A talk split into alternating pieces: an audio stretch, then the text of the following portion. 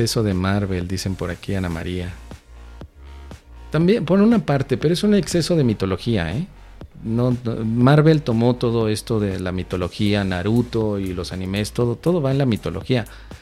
En este sentido, estoy muy de acuerdo con uno de los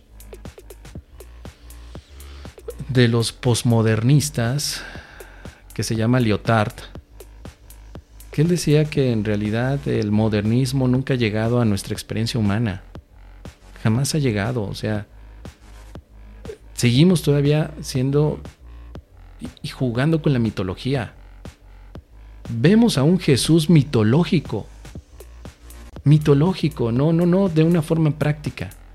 En la mitología de Jesús, Él sanó a los enfermos. En la mitología cristiana de Jesucristo, Él hizo cosas que los demás quedaron sorprendidos, sobre todo en el momento que tira la mesa eh, de los mercaderes allí mientras estaba en el templo de Jerusalén. Estoy hablando de la mitología de Cristo, pero no estoy hablando de un ejemplo que me lleve hoy en día, el día de hoy, a estar en paz. No, solamente hablo de su, de su mitología. Los posmodernistas dicen eso, es que fallamos como humanidad en verdaderamente ser hombres prácticos porque vivimos de las mitologías. Quiero saber qué hizo Buda, la mitología de Buda. Pero no practico nada de Buda. Nada, simplemente reafirmo lo que hizo él. O sea, hago un mito de una enseñanza que puede ser muy práctica. Y ahora, Jesús en el curso de milagros no es un mito. Es un curso práctico de lo que él haría estando aquí en la tierra.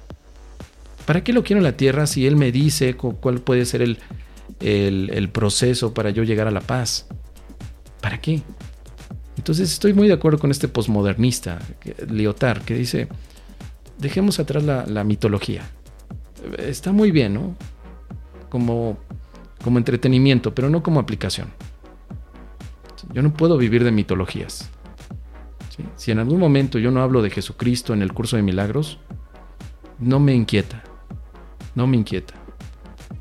Porque hay que desconectar todo eso ya como una vivencia. Por eso yo digo, no es necesario que enseñes el curso de milagros mencionando siempre a Jesús, mencionando siempre al Espíritu Santo, mencionando siempre a todos los seres mitológicos que podemos hoy percibir. Porque para mucha gente, oye, no me hables de Jesucristo mitológico. No sé si existió. Tienes razón, ¿por qué te tengo que hablar de Jesucristo mitológico en un curso de milagros cuando te puedo hablar de cómo tu mente está interpretando las cosas? Así que por eso es que eh, empecé a considerar esto. Películas, series, todo nos está hablando de esta mitología. Pero la práctica del curso de milagros no es una película en sí, ni es tampoco un recuerdo a la mitología de Jesús. ¿Qué más da si Jesús resucitó o no? ¿Qué más da si ascendió o no ascendió? ¿Qué más da si Él estuvo en la cruz o no estuvo, la verdad es que es un aspecto que ya no importa. Porque todo eso sigue siendo mitología. Si tú quieres creer que fue y pasó, está muy bien. Es como yo creer que Zeus e, es hijo de Cronos y que Cronos existe. Yo puedo tener ese sistema de creencias, pero ¿en qué me va a servir en mi aplicación cotidiana? ¿En qué me sirve para estar en paz? Nadie solicita expiación a Cronos. Nadie solicita expiación a Zeus o a Poseidón. ¿O tú has escuchado a algún estudiante de curso de milagros que diga, Cronos, te entrego esto para que tú lo examines por mí? Zeus, ayúdame a recordar que no soy un cuerpo. Pues no, porque estamos también apegados a nuestra propia a nuestro propio lenguaje mitológico donde queremos que el curso de milagros represente lo mismo. Y yo sé que al principio hacemos esto porque como estudiantes nuevos del curso vemos estas palabras representadas allí, pero hago un llamado a los estudiantes veteranos. ¿Por qué tenemos que seguir honrando una mitología que al final no me lleva a una práctica en nada? O sea, ¿me puedo liberar de decir Jesús en un curso de milagros? Sí, por supuesto.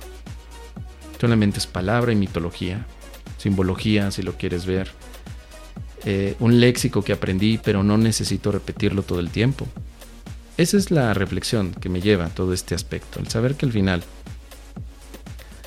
Jesús no se va a aparecer frente a mí a darme una cachetada porque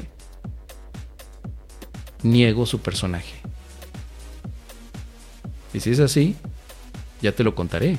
Si llega a aparecer y me da una cachetada y lo puedo entrevistar aquí, pues ya será otra cosa, cambiará mi sistema de creencias. Pero por el momento digo, mi sistema es para la libertad. Quiero liberarme de las palabras también. ¿Quién fue Zoroastro? Me preguntaban por aquí. otro iluminado más. Así como Jesús, como Buda, Zoroastro también fue iluminado. También. Y si vamos todos, vamos milagreando.